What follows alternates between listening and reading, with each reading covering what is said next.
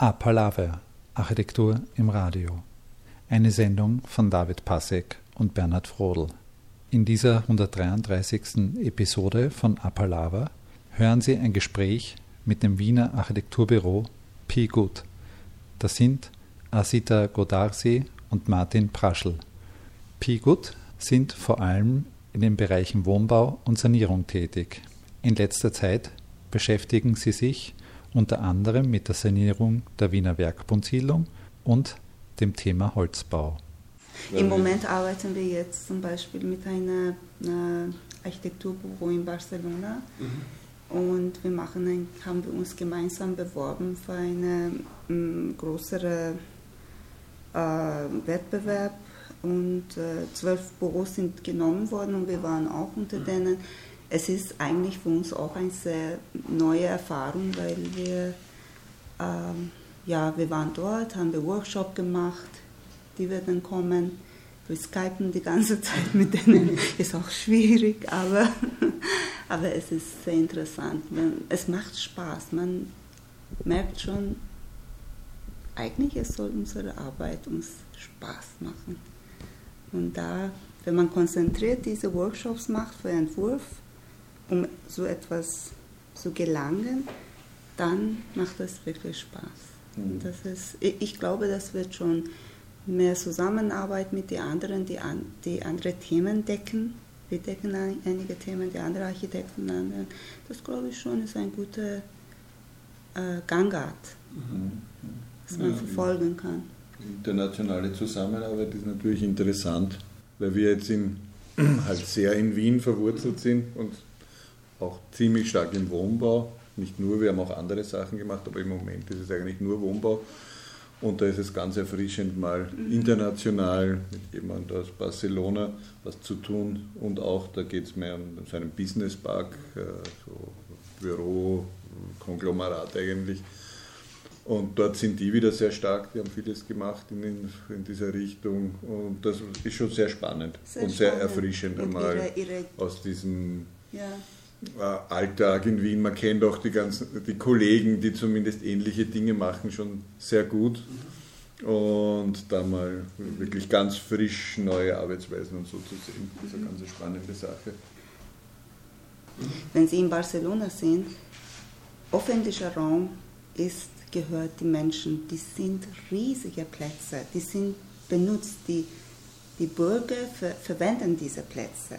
Es ist, kein, es ist der beste Platz für Wasser. Es wird kein Hotel gebaut, es wird kein Wohnbau gebaut. Es ist für die Bürger.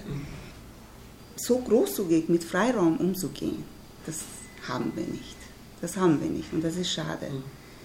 Und natürlich, da ist auch ein Diskrepant von, wenn wir auch großzügig sein wollen und wenn die sich zurückhalten müssen, ja, das ist schon eine, eine ganz andere, wieder mal, wir kommen anders zusammen, aber es ist sehr spannend öffentlicher Raum ist wirklich in Barcelona hervorragend. Wird auch schon lange bearbeitet, ne? Ja. Also eigentlich seit den 80er Jahren. Das ja. ist ganz stark. Ja, ja, ja ganz, ganz, stark. Ganz große Welle war ja vor der Olympiade 92, glaube ich, ja. war die. Ja. Da haben sie wahnsinnig viel gemacht.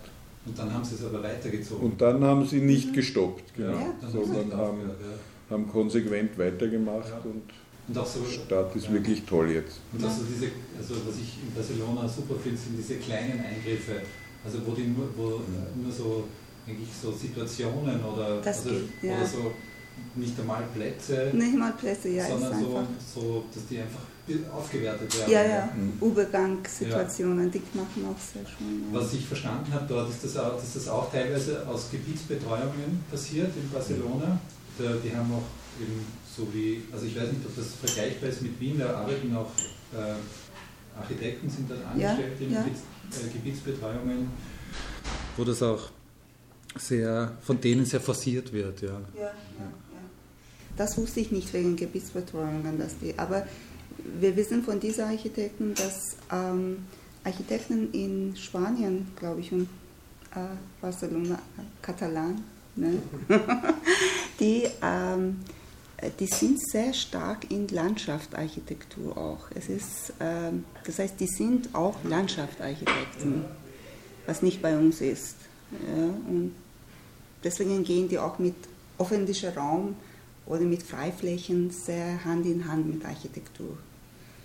Und das ist schon vielleicht ein Vorteil.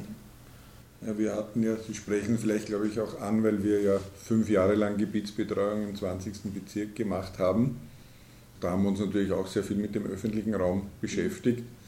Äh, das ist halt nur einer der Aufgabenbereiche einer Gebietsbetreuung und man hat sozusagen gar keine Macht als Gebietsbetreuung. Man kann Vorschläge machen und dann schauen, was, was passiert. Das ist dann in den Wiener Bezirken unterschiedlich. Da gibt es welche, wo tatsächlich auf Vorschlag der Gebietsbetreuung durchaus Dinge realisiert werden. In anderen Bezirken ist es schwieriger und, und man stößt da auf mehr Widerstände, beziehungsweise man präsentiert oft was und man alle klopfen auf die Schulter und sagen, ja, gute Idee und das könnte man ja machen, aber damit endet der Prozess auch bereits. Also da es gibt kein Budget.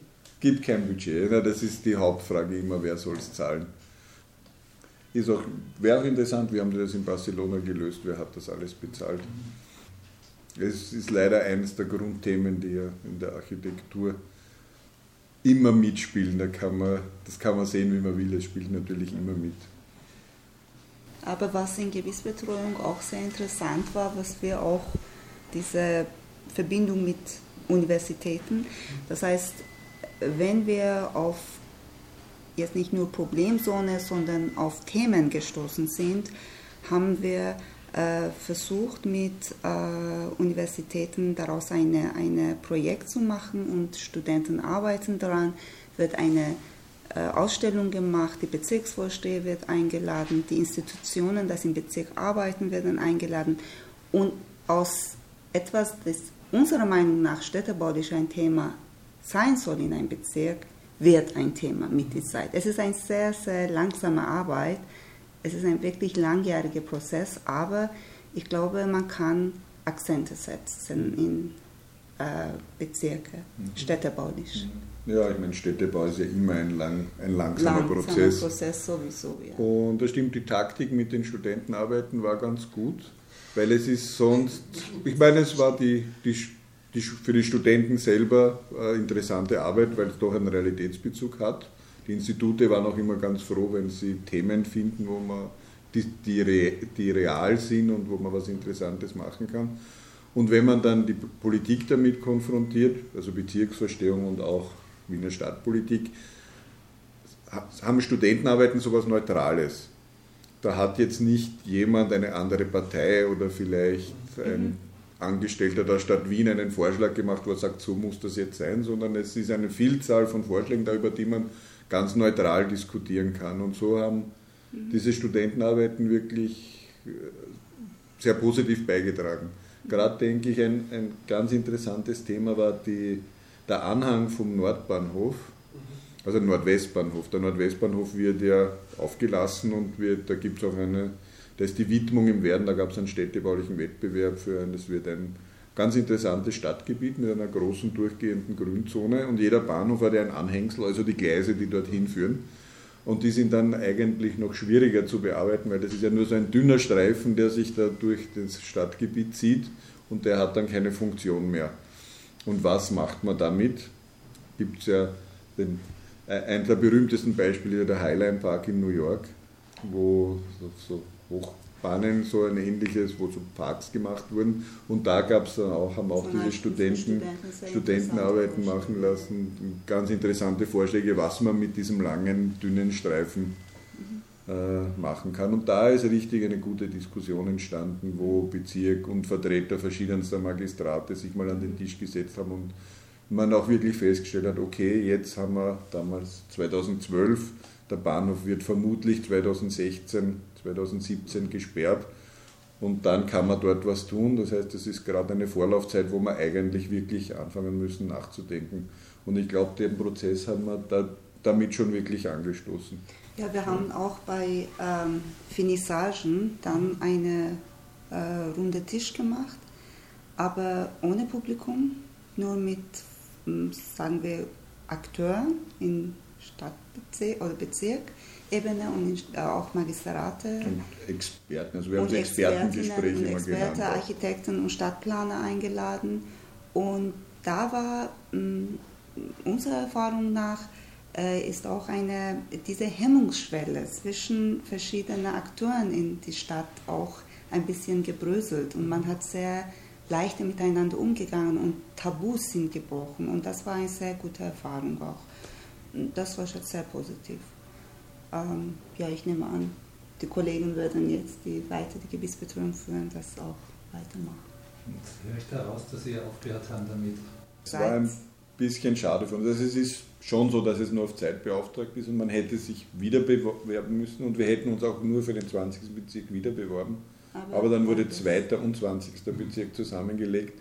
Der zweite hat zwei Lokale sogar, das heißt, wir hätten statt einem Lokal drei Lokale führen müssen. Und ein bisschen Architektur macht man ja auch noch. Und dann haben wir gesagt, okay, dann doch die Architektur und haben uns nicht mehr beworben. Es war schon die fünf Jahre, war sehr, sehr interessant, sehr, besonders weil wir mit Landschaftsplanen, wir haben auch eine interdisziplinäre Team gehabt, die Mitarbeiter. Und ähm, es war schon sehr interessant, aber es geht schon an die Substanz. Und ich muss sagen, wir machen sehr gern Architektur. und unsere Architektur Aber man hat, ist im Vordergrund. Sagen man hat so. schon viele Erfahrungen auch gesammelt, ja. was wir jetzt noch gar nicht bei Gebietsbetreuung erwähnt haben. Dass einer der wichtigsten Teile ist ja das Arbeiten mit der Bevölkerung. Also ja, Information, das war, die soziale Aspekt hat es auch. Die kommen, die kommen auch, lassen sich also zum Beispiel über Mietrechtsfragen beraten oder kommen mit Problemen, da ist immer laut und da ist immer schmutzig und irgendwelche Bevölkerungsgruppen mögen sich gegeneinander nicht und man versucht da zu vermitteln oder Sanierungsprojekte werden vorgestellt und Leute. Deswegen haben wir auch Sozialarbeiter gehabt wirklich und äh, Landschaftsarchitekten, Verkehrsplaner, äh, Raumplaner waren überhaupt unsere äh, Partner. Wir sind mit zwei Raumplanern, eine Raumplanerin und ein Raumplaner angetreten. Äh, ja. Aber da haben wir eben sehr viel wirklich direkt Kontakt mit Bevölkerung gehabt und sehr viel ähm, mediatorische Arbeit oder Informationsarbeit gemacht. Was uns auch zugute kommt bei den Sanierungsprojekten, die wir haben, gibt es ja Bewohner und die soll man und wollen wir auch einbinden in die Projekte. Und das haben wir vorher auch schon gemacht, aber da hat sich unsere Erfahrung noch gesteigert. Ja, Im, wir waren im, viel ähm, Im Umgang mit Menschen wird man routinierter, lernt vielleicht ein paar Sachen dazu. Gerade es gab ja in der Gebietsbehörde auch konfliktäre Sachen, äh, wo zum Teil auch die FPÖ gegen irgendwelche Bauvorhaben aufmarschieren hat lassen und wir dann versucht haben, GBE die verschiedenen Akteure miteinander an einen Tisch zu bringen, was dann sehr konfliktäre Begegnungen waren und da lernt man schon auch daraus. Das war schon interessant auch.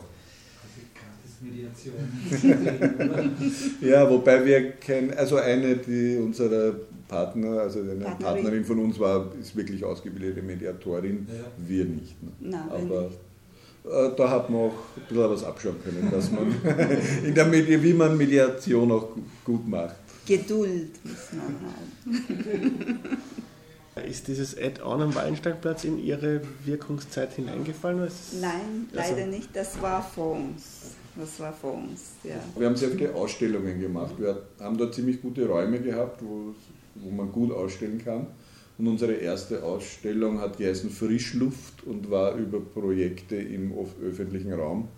Und da hatten wir das Add-on ausgestellt. Also über da Fotos und Filme. Fattinger, und ja, Fattinger war auch dort. Und genau. Also wir haben uns damit beschäftigt, aber es war vor unserer Zeit. Weil das, äh, das war irgendwie so ein richtiger Startpunkt nach dem Umbau von dem Wallensteinplatz ja. und der hat irgendwie den öffentlichen Raum völlig neu ja, bespielt und die ganze Bevölkerung eingebunden.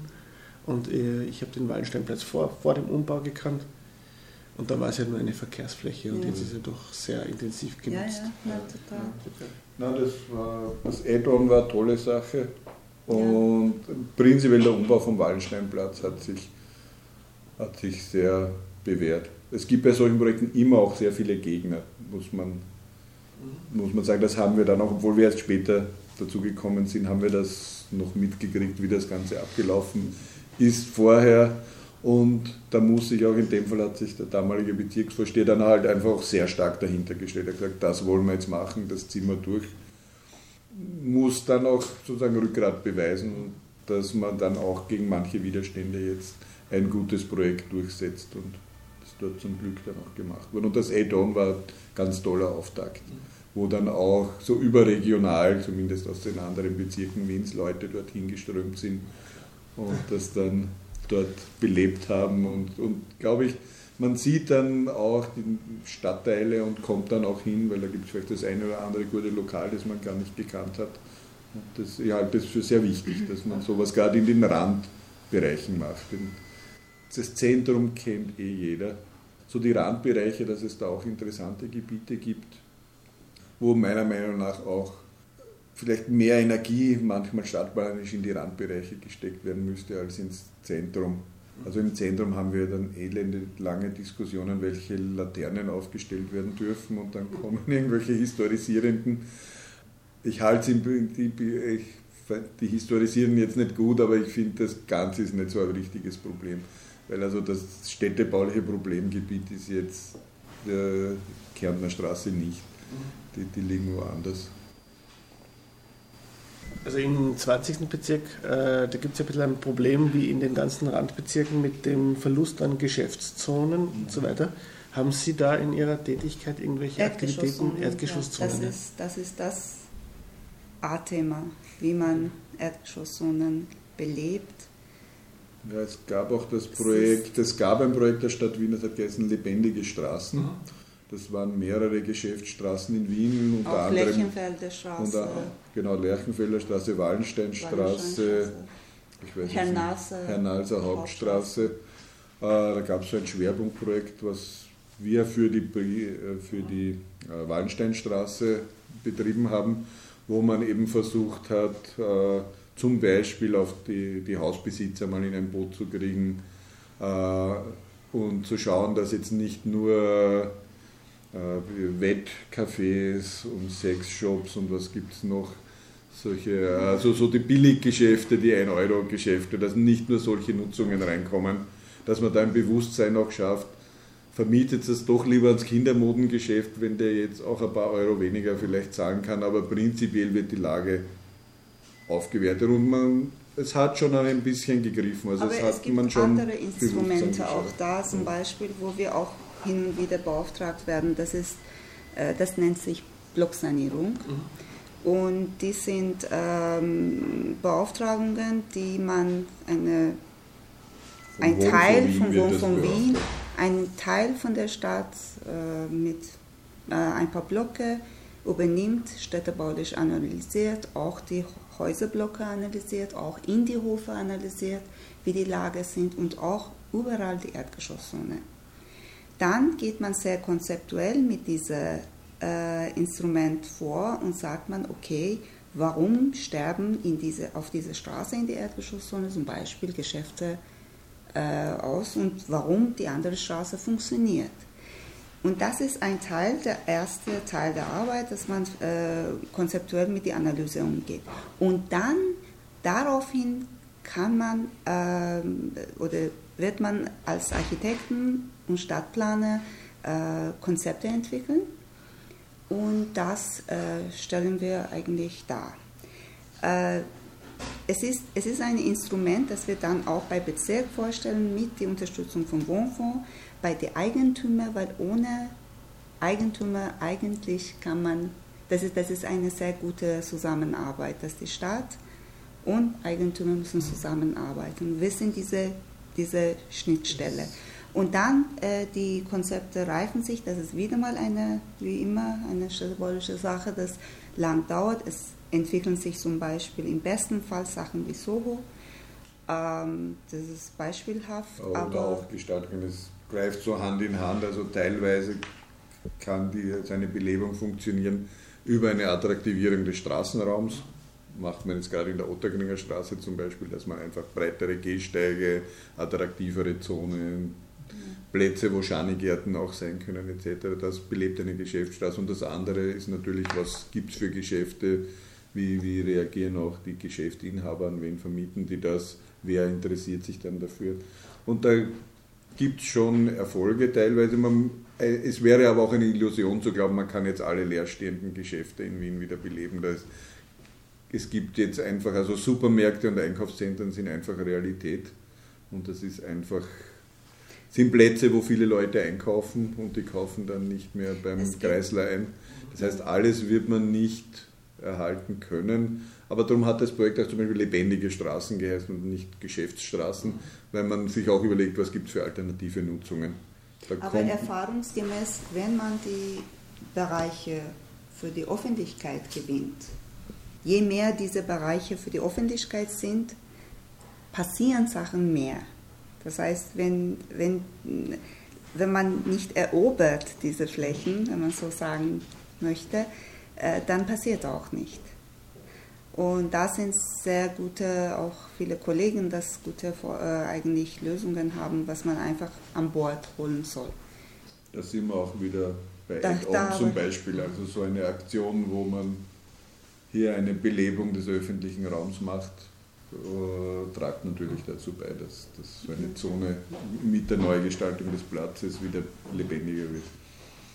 Jetzt sind ja diese Erdgeschosszonen, Wien hat jetzt eine gewisse Größe.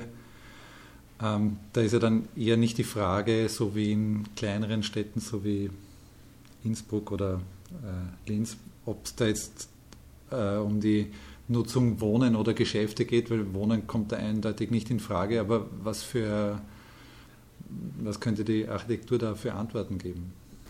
Wir haben gerade waren wir bei einem geladenen Wettbewerb und eine der Themen war von äh, MA19 die Erdgeschosszone. Das ist immer das Thema von MA19, aber es war Belebung die Erdgeschosszone.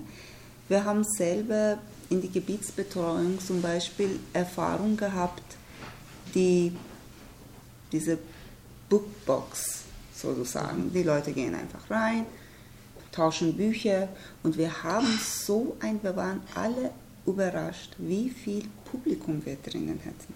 Die Räume waren so klein. Die Bücher sind mehr geworden. Mehr also die Aktion hat geheißen, bring ein Buch, nimm ein Buch. Also es war, die sollen Bücher bringen und halt im Austausch welche nehmen, aber die meisten haben fünf gebracht und zwei genommen. Und wir hatten dann das Problem, wo tun wir die Bücher eigentlich hin jetzt alle? Aber es im Prinzip, äh, das funktioniert und jetzt haben wir dort in der Erdgeschosszone sowas vorgeschlagen. Man soll, der Hausbesitzer soll ein Stück des Hauses für die Öffentlichkeit opfern und da machen wir so eine kleine Büchertauschbörse rein. Das ist jetzt auch kein äh, Konzept, das man jetzt für jedes Haus anwenden kann. Das ja. geht halt für zwei Häuser im Viertel vielleicht. Aber es gibt halt eine Menge alternative. Es gibt sehr vieles Architektur. Wenn man wenn man von Bauherr die, äh, sagen wir, Aufgabe hat, Freiraum für jede Wohnung zu schaffen. Wir sehen selber in die Wohnungen, wenn wir grün äh, Pflanzen draußen haben im Sommer, die Leute tragen das irgendwo im Keller. Das kann man eine Orangerie machen oder irgendeine eine Fläche, wo man einfach in die Auslage. Das heißt, es, nur wir sind auch leider gebunden, wenn äh, Vorschrift ist, Müllraum muss so einen Abstand haben und so weiter. Die sind leider die Realitäten, die, wenn eine Fläche von vorne so klein ist und ich muss es aufteilen zwischen Müllraum und Eingang und Garagentor, Garagentor dann habe ich ein Problem. Und das ist also, die, leider auch Teil der Realität. Aber das ist jetzt, würde ich sagen, eine architektonische Aufgabe, Aufgabe, das eben zu vermeiden, dass ich Erdgeschosszonen nur mit so Nebenraumtüren zupflastere. Da kann man sich schon noch was einfallen lassen. Das sind wir jetzt, ja, wir sind auch in der Sanierung, aber auch sehr im Neubau, dass man äh, das beachtet. Wichtig auch im Neubau wird auch von einigen Kollegen sehr vertreten und da haben sie auch recht, dass man auch im Neubau in, im Erdgeschoss eine ausreichende Raumhöhe schafft.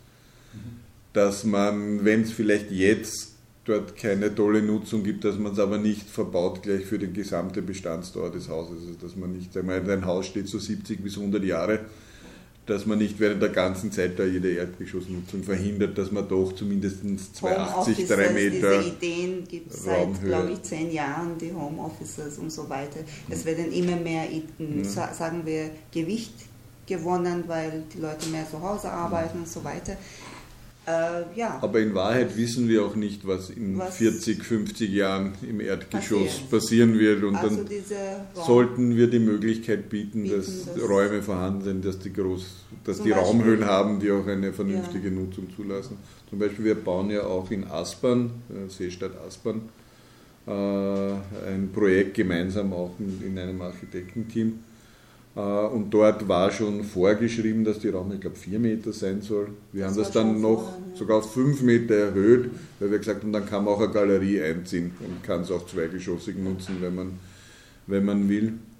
Äh, und das wird dort sicher so sein, dass in den Gebäuden, die jetzt von uns geplant sind, mit Übergabe dort keine Geschäfte drin sind. Weil einfach die Seestadt Aspern soll im Endausbau, glaube ich, 20.000 Einwohner haben und jetzt wird ja nur so ein Tortenstück gebaut. Das heißt, die Geschäftsfläche, ich kann mir schon vorstellen, wenn sie fertig ist, werden dort, wird, ist das dann eine zentrale Lage und dort werden Geschäfte drin sein. Aber jetzt am Anfang ist das so ein Tortenstück und damit ein Rand und es ist auch nur erst ein Fünftel der endgültigen Bevölkerung dort. Das wird nicht alles gebraucht werden. Aber das soll dann die Flexibilität haben, dass man es später dann auch wirklich, wirklich nutzen kann. Ah, bei fünf Metern kann man Gewerbebetrieb wäre schon wird sich schon gut ausgehen, ne? Ja, da geht, sich, da also, geht sich vieles Verschiedenes aus. Da geht sich auch ein Büro über zwei Etagen aus jetzt. Ich meine, das wird für Erdgeschosszonen ja auch sehr viel vorgeschlagen. Büro für kreative Künstlerateliers. Nur so viele Künstler gibt es gar nicht, wie es Leerstände gibt. Beziehungsweise sie müssten sie auch mieten. Also das stellt ja leider niemand den Künstlern dann gratis zur Verfügung. A Palaver Architektur im Radio. Eine Sendung mit dem Architekturbüro P. Good. Wir sprechen über den Wohnbau in der Breitenfurter Straße in Wien, der als Holzbau ausgeführt wurde.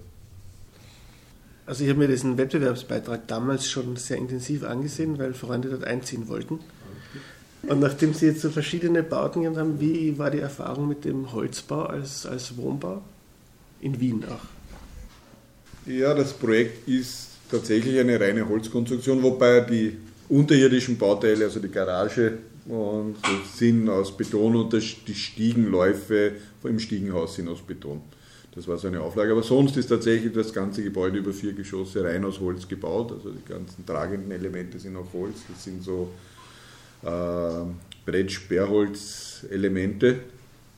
Äh, war das baurechtlich kein Problem. Also das ist jetzt in der Bauordnung und in den OEB-Richtlinien geregelt. Äh, das, in dieser, das hat vier Geschosse. Bis dahin ist das eigentlich einfach geregelt und man kann es machen, war keinerlei baubewilligungsmäßiges Problem. Äh, in der Planung ist es aufwendig, muss man sagen, weil der Holzbau sehr detaillierte Planung verlangt. Beispiel nur, wenn man Steckdosen mussten, äh, das wird vorher eingefräst und hat der Statiker nochmal geschaut, ob die äh, statisch nicht an relevanten Stellen sind und der Bauphysiker, ob die den Schalldurchgang äh, beeinträchtigen. Das heißt, wir haben alle Steckdosen auch wirklich einkodiert in die Pläne, Zentimeter genau und so weiter. Das war wirklich viel Arbeit, da tut man sich im, im Massivbau ein bisschen leichter. Schallschutzmäßig. Schallschutzmäßig ist es aufwendig. Also ursprünglich war sogar der Plan so, dass leider innen hätte alles mit Gipskarton beplankt werden müssen aus Schallschutzgründen, was natürlich schade ist. Jetzt baut man das aus einem so tollen Material wie Holz und dann sieht man es überhaupt nicht.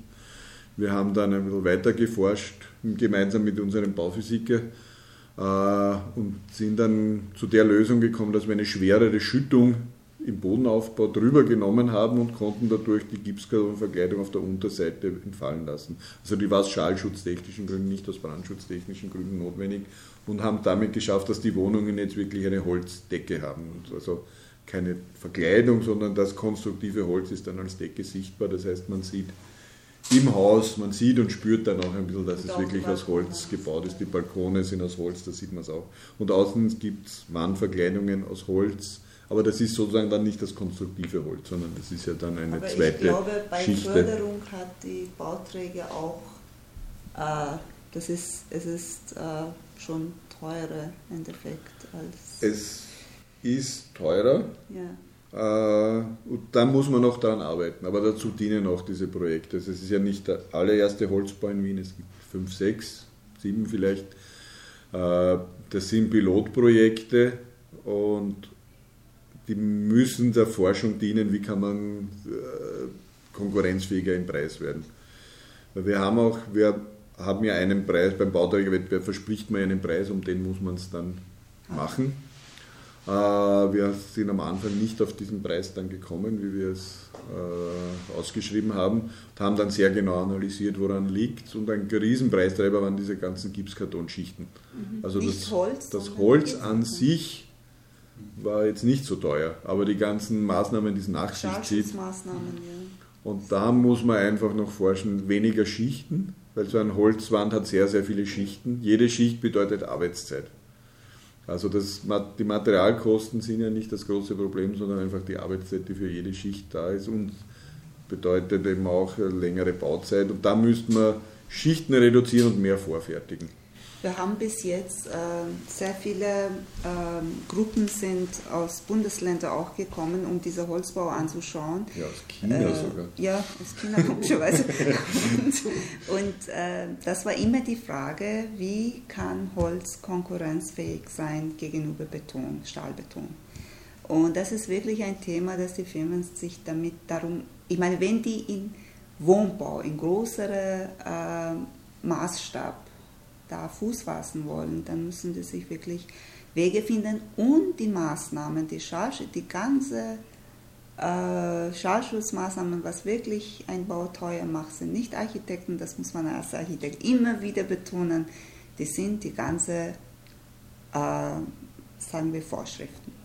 Die sind unglaublich streng und von Brandschutz, von Schallschutz, wir sehen jetzt zum Beispiel bei anderen Bauten, die wir Denkmalschutz, in Denkmalschutzebene gehen und müssen nicht alles dämmen, müssen nicht alles in den Letztstand von Neubau bringen. Man kann auch einiges erzielen an energieeffizienten Bauten, ohne so in der Richtung übertreiben. Ja, also da gibt es, ich meine, das, hat jetzt, das betrifft alle Bauten, nicht nur den, den Holzbau Nicht prinzipiell, Holzbau, aber ja. das sehen wir schon, dass es da zum Teil eine Überregulierung gibt, die auch teuer macht. Und das sehe ich gerade im Zusammenhang, jetzt haben wir ja, jetzt ist Smart Wohnen ja ein großes Stichwort, das heißt, Wohnen soll billiger werden. Und wie macht man es billiger? Indem man sehr kleine Wohnungen macht. Äh, Sehr sinnvoll. ja, jetzt wäre schon ein Gedanke, macht man Wohnungen, die Ja. vielleicht nicht den weltbesten und ich glaube, wir haben wahrscheinlich gemeinsam mit Deutschland, Schweiz, ich weiß nicht, Skandinavien wahrscheinlich auch wirklich was Wärmedämmung und Schallschutz betrifft, glaube ich, die welthöchsten Standards, die es wirklich gibt. Ob das, wenn ich billig wohnen muss, ob ich da den weltbesten Schalldämmstandard haben muss und dafür eine kleine Wohnung oder ob ich sagen könnte, okay, ich habe einen Schallschutz wie überall anders auf der Welt und dafür eine größere Wohnung, wäre mehr mein Weg. Da gibt es ja viele Ansatzpunkte, oder? Ja. Also auch in der, in der B1600, Ja, ja. den anpassbaren Wohnbau, also, Ja. das, also, also vorgeschriebene Gang- und Türbreiten. Ja, das, das beißt sich Also- natürlich total mit kleinen Wohnungen, Ja. wenn ich dann vor jeder Tür irgendwelche Rangierflächen in Ballsaalgröße brauche. Und dann bleibt mir eigentlich, wenn ich dann nicht eine Wohnung sehr reduziere, bleibt mir ja keine Fläche mehr fürs, für die eigentlichen Aufenthaltsräume über, wenn ich alles schon in den Gängen und Sanitärräumen verbrate vorher. Auch nicht ganz einzusehen, warum man keine 70er-Tür machen kann. So, also. Ja, na, vielleicht die 70er-Tür, die macht es gar nicht aus, ob ich jetzt eine 80er-Tür oder eine 70er-Tür mache.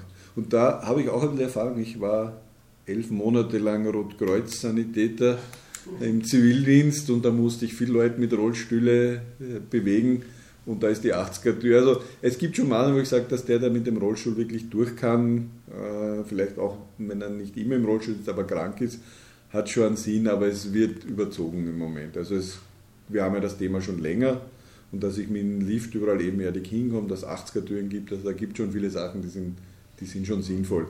Aber mit der B1600 im Moment ist es übertrieben. Also da gerade diese Flächen vor jeder Türe, das hat man am Anfang, muss ich sagen, haben wir das auch unterschätzt. Ich glaube, alle Kollegen, man hat sich mal durchgelesen, aha, jetzt die OEB-Richtlinie und das ist auch verpflichtend. Und dann im Detail kommt man drauf, mein Gott,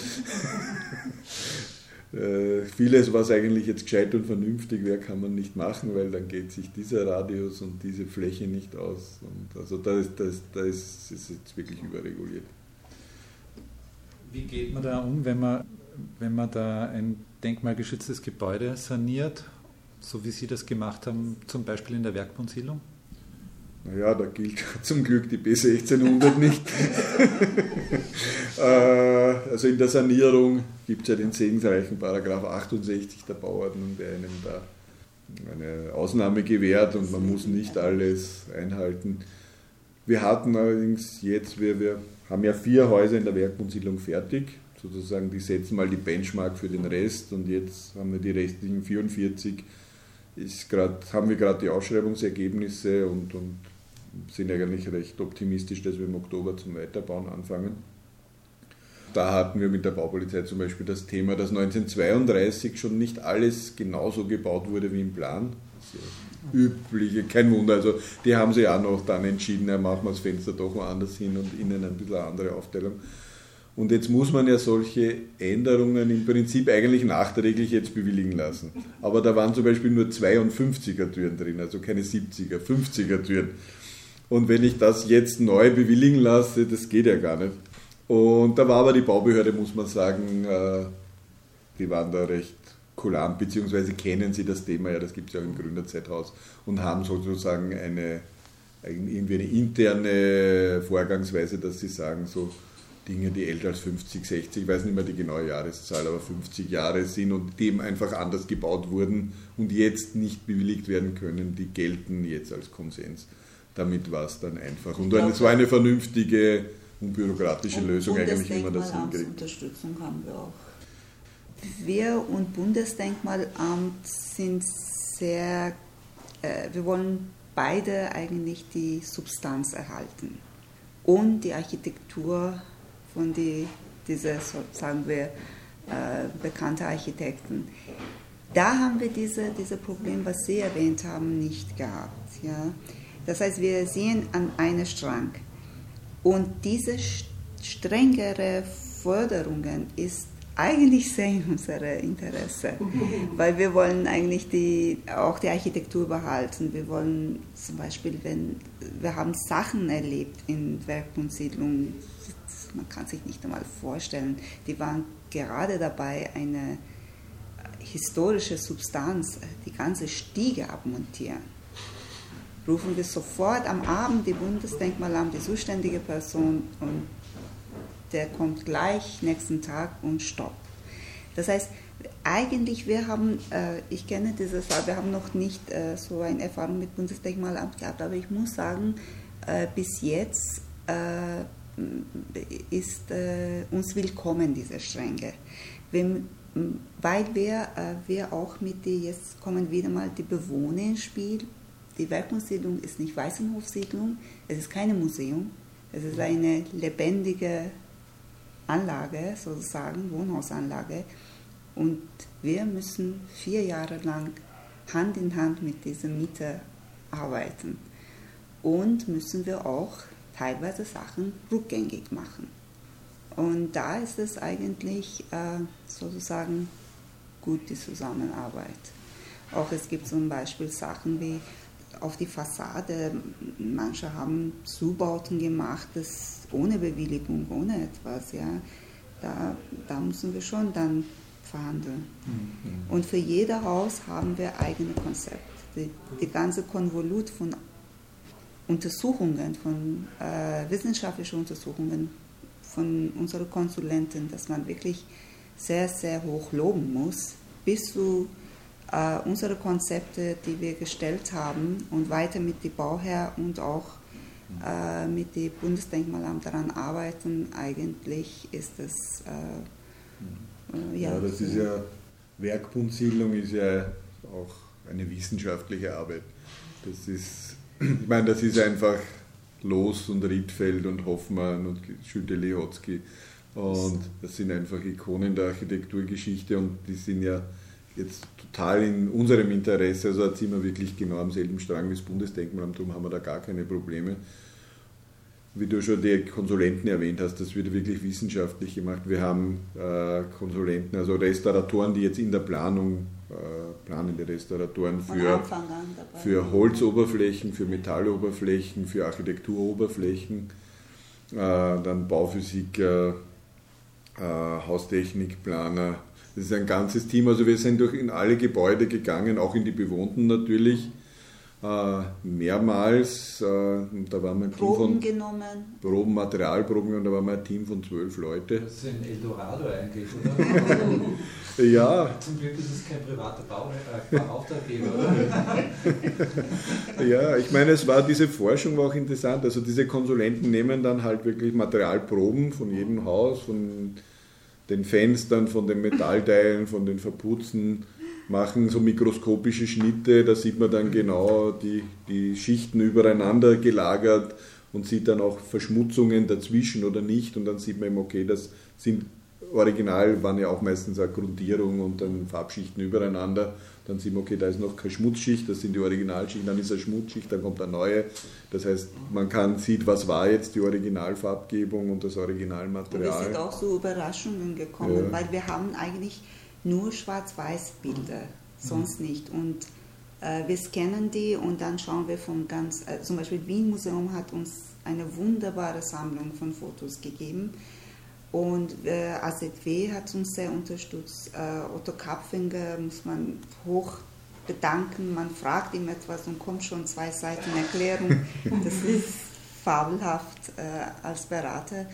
Und äh, diese wunderbare Zusammenarbeit, es war, es war äh, sehr, sehr wissenschaftlich. Und wir sind zu Überraschungen gekommen von Materialien und von Farben. Äh, und, Zum äh, Beispiel eine Überraschung war Riedfeldhaus, waren die Geländer mit äh, so einer Silber-Metallic-Farbe original lackiert. Hätten wir nicht gedacht und hat auch der Restaurator, der diese Proben nimmt, bei der ersten Probe gedacht, hm, irgendein Fehler oder irgendwas Seltsames, aber da gibt es ja viele Teile und es war immer gleich. Und wir haben dann halt auch in das alte Foto genau hineingezoomt und man hat es dann, mit dem Wissen hat man es dann gesehen, ja, das glänzt wirklich anders als der Rest. War sonst, war so unauffällig, dass wir es sonst eher für einen Grauton gehalten hätten. Aber das war Überraschung, dass da dieser Metallic-Ton rauskommt. Und so wurde eben für jeden Haus, gibt es da ein Riesenkonvolut. Das war eigentlich eine unserer Aufgaben, die uns dann gelungen ist, weil wir haben dann gesehen, okay, wir haben diese vielen Fachkonsulenten, wo jeder sein Fachgebiet ganz exakt und wissenschaftlich bearbeitet und es hätte jetzt jeder bei jedem Haus locker 100 Seiten Befundung gemacht. Und die machen sie auch. Äh, und das sind halt dann, bei 44 Häusern sind das dann zigtausend, also an die 10.000 Seiten äh, Befundungen hätten wir dann, die kann kein Mensch mehr anschauen. Äh, und das war dann eine der großen Aufgaben, okay, wie komprimieren wir das? Damit wir bearbeiten können, damit erstens das Bundesdenkmalamt zum Beispiel bewerten kann und dass wir auch eine Ausschreibung jetzt machen können. Ich muss ja auf das eingehen und muss äh, exakte Ausschreibung haben, wo steht, wie gehört welches Fenster restauriert. Wo wir auch zu Unterlagen gekommen sind, auch mit Unterstützung von AZW. Wir haben herausgefunden äh, durch Skizzen von Riedfeld, äh, es gibt ein leider vergriffenes Buch, aber wir sind dazu gekommen und wir haben gesehen, bei den Grundrissen ist Riedfeld in die erste äh, Erdgeschoss praktisch äh, unterschiedlich mit Thema Wohnraum und Küche und die Freiraum umgegangen. Überhaupt in ganzer Werkbundsiedlung. Dadurch, dass die Siedlerbewegung Thema ein großes Thema war damals in den 30er Jahren äh, und deswegen sind auch die Gärten sehr groß. Äh, da ist jeder Architekt mit Garten, mit Zugang zu Garten total unterschiedlich umgegangen. Und das, war, das ist das Spannendste, was man in diesen Untersuchungen auch, sagen wir, von Architektenseite und von architektonischer Seite äh, sieht und auch Architekten, wir haben uns dann auch sehr viel mit den Architekten selbst beschäftigt, ihren äh, Lebenslauf, äh, in welche Was haben die noch gebaut? noch gebaut oder in welchem Zustand war das, warum sind die beauftragt worden, bitte? Ja, manche haben ja überhaupt angefangen zu bauen in der Werkbundsiedlung, Genau, war der erste genau. Auftrag. Das ja, war auch manche, die Mitarbeiter bei von manchen war es auch der einzige Auftrag. einziger Auftrag und die sind sehr tragisch. Ja, was auch so tragisch sehr- war, weil es war ja eben dann äh, 1939 und es waren einige jüdische Architekten, die dann einfach umgekommen viele, sind. ja. Also die, Die den einen Auftrag gehabt hatten und dann in später, späterer Folge um oder Dex, glaube ich, hat sich umgebracht. Genau.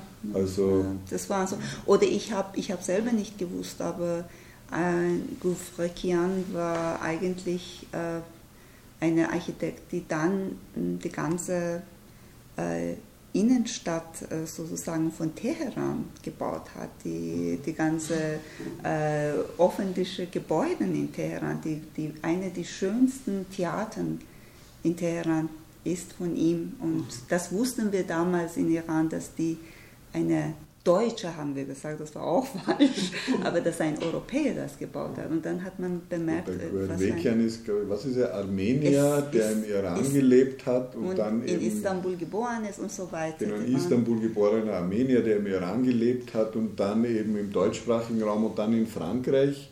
Ja, und dann nach Amerika aus. Aber es ist auch sehr spannend zu sehen, in welcher Lebensphase haben die dort begonnen zu arbeiten oder ihre.